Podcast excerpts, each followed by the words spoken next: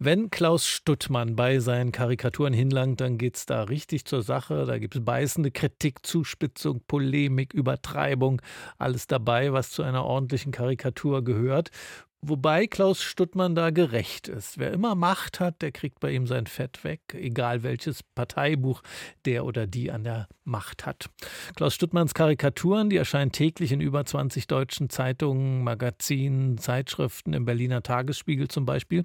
Und jetzt gibt es 200 seiner Bilder in einem neuen Buch im Jahresrückblick 2023. Jetzt ist er für uns am Telefon, Herr Stuttmann. Seien Sie willkommen bei RBB Kultur. Guten Tag.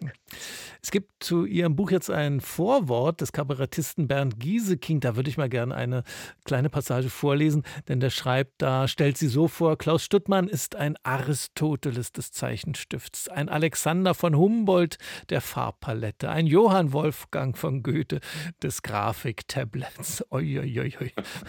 Was haben Sie denn gedacht, als Sie sich so beschrieben gesehen haben? Na, ich habe gedacht, er ist Kabarettist, im Grunde genommen ähnlich wie ein Karikaturist. Und die müssen halt immer übertreiben, maßlos übertreiben. Ja.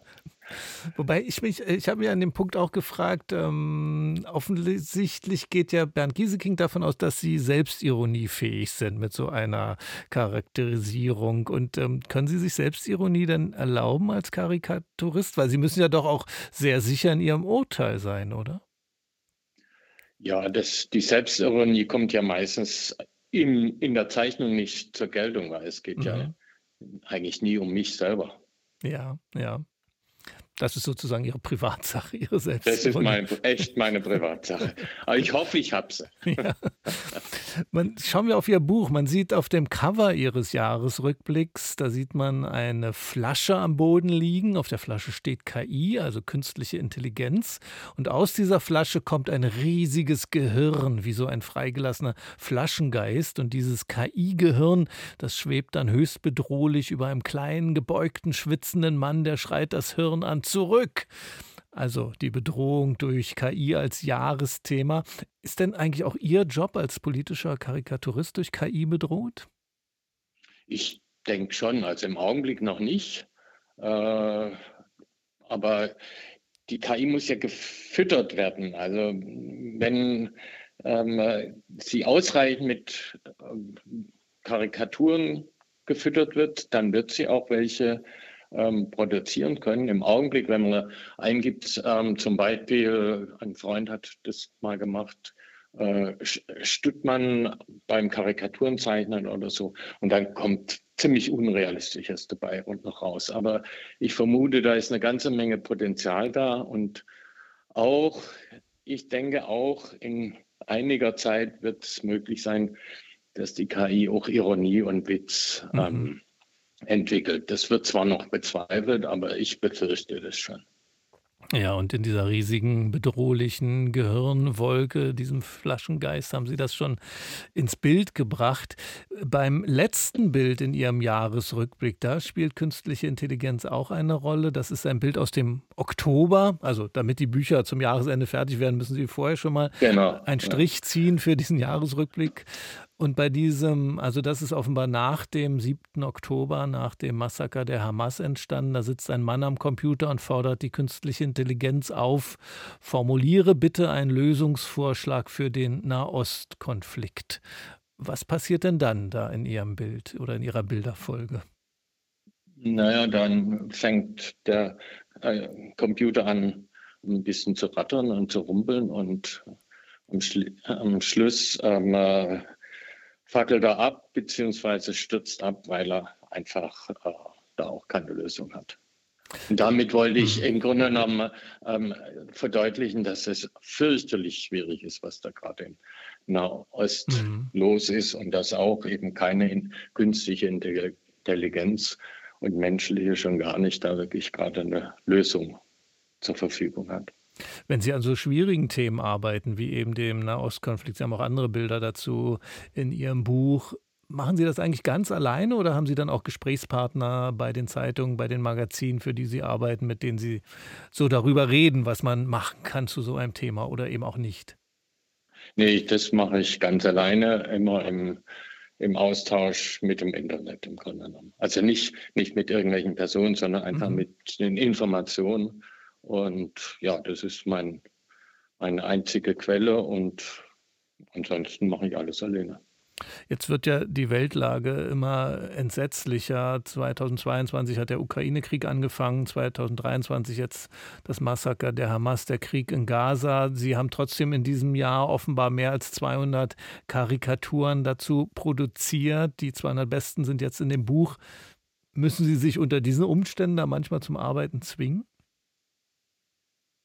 Ja, das schon. Ja, also zum Beispiel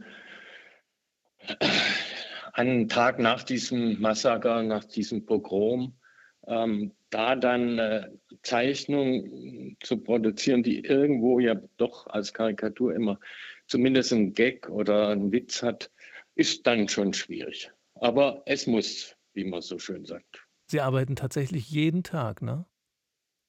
Äh, jeden Tag außer Samstag. Samstag habe ich seit ein paar Jahren ähm, frei tatsächlich. Vor ein paar Jahren habe ich auch noch samstags gearbeitet. Ein unglaubliches Pensum, das seit 50 Jahren ungefähr. Sie sind jetzt 74. Und wenn Sie dann mal, wir haben jetzt über die, die ganz schwierigen Themen gesprochen, wenn Sie mal eine Karikatur machen zu einem weniger entsetzlichen Thema, sagen wir mal zur Pünktlichkeit der Deutschen Bahn, ist das dann wie eine Erholung für Sie? Ja, das äh, macht auf jeden Fall mehr Spaß. Ähm, es ist auch einfacher natürlich, weil ähm, bei schwierigen Themen, bei so ernsten Themen äh, ist meistens irgendjemand dann verletzt oder beleidigt oder irgendwas. Während bei der Deutschen Bahn, da kann man schon mal äh, über die Boni von dem Vorstand kann man schon mal eine Zeichnung oh ja. machen und da darf der ruhige mal ein bisschen beleidigt sein. Da freut man sich doch drüber. Aber sonst haben Sie viel äh, mit äh, beleidigten Re äh, Reaktionen zu tun? Kriegen Sie da viele Rückmeldungen? Ja, die, das mit dem Beleidigtsein ist ja sowieso erst so seit etwa ähm, Charlie Hebdo und so ein Thema. Früher waren eigentlich die Leute nicht beleidigt. Hat man zumindest nicht so den, so den Eindruck gekriegt. Jetzt ist jeder Zweite bei irgendwas beleidigt, wenn er was sieht. Ähm, die Reaktionen sind bei mir etwas verhalten, weil ich nicht im, in sozialen Medien unterwegs bin. Mhm. Ähm, und deshalb kriege ich nicht sofort so ein Feedback, so was jemand einfach in den Rechner reinschreibt, sondern wenn man mich erreichen will, muss man mich per Mail erreichen. Und das ist vielen wohl schon zu aufwendig. Und deshalb bin ich einigermaßen verschont. Schauen wir mal zum Schluss noch auf eins meiner Lieblingsbilder aus Ihrem Best of 2023 Band. Da sieht man Bundeskanzler Olaf Scholz auf der Straße sitzen und zwar festgeklebt, wie ein Klimaaktivist, sitzt er ganz klein, allein mit zusammengekniffenen Augen und blockiert eine lange Reihe von Leopard 2 Panzern, die nicht an ihm vorbeikommen. Die hupen die Panzer, die Panzerkommandanten schreien, Spinner, Idiot, also wie bei einer echten Straßenblockade. Da spannen Sie also zwei Themen zusammen. Klimaaktivisten mit ihren Kleberaktionen und die Verzögerungstaktik des Kanzlers bei Waffenlieferungen an die Ukraine. Wie sind denn diese zwei Themen in Ihrem Kopf zusammengekommen? Das ist ein, ein allgemeiner Trick der Karikaturisten, einfach mhm. ähm, zwei Themen zusammenzubringen. Mhm. Ähm, und man braucht natürlich die, die Assoziationen im Kopf, dass man die richtigen Themen zusammenbringt, aber man kann da auch planmäßig vorgehen. Und daraus, aus diesem Zusammengehen, entsteht oft ein Witz oder ein Gag oder man kann etwas versinnbildlichen, ähm, ja, dass es Spaß macht, es dann anzugucken. Also es ist ein Trick der Karikatur. Da werde ich jetzt mit, wo ich diesen Trick jetzt kenne von Ihnen, anders noch auf Ihre Arbeiten schauen. Vielleicht noch mehr Gewinn. Klaus Stuttmann, Karikaturen 2023. Das Buch ist im Schallzeitverlag erschienen mit 224 Seiten. 25 Euro ist der Preis. Haben Sie vielen Dank fürs Gespräch, Herr Stuttmann. Gerne, danke.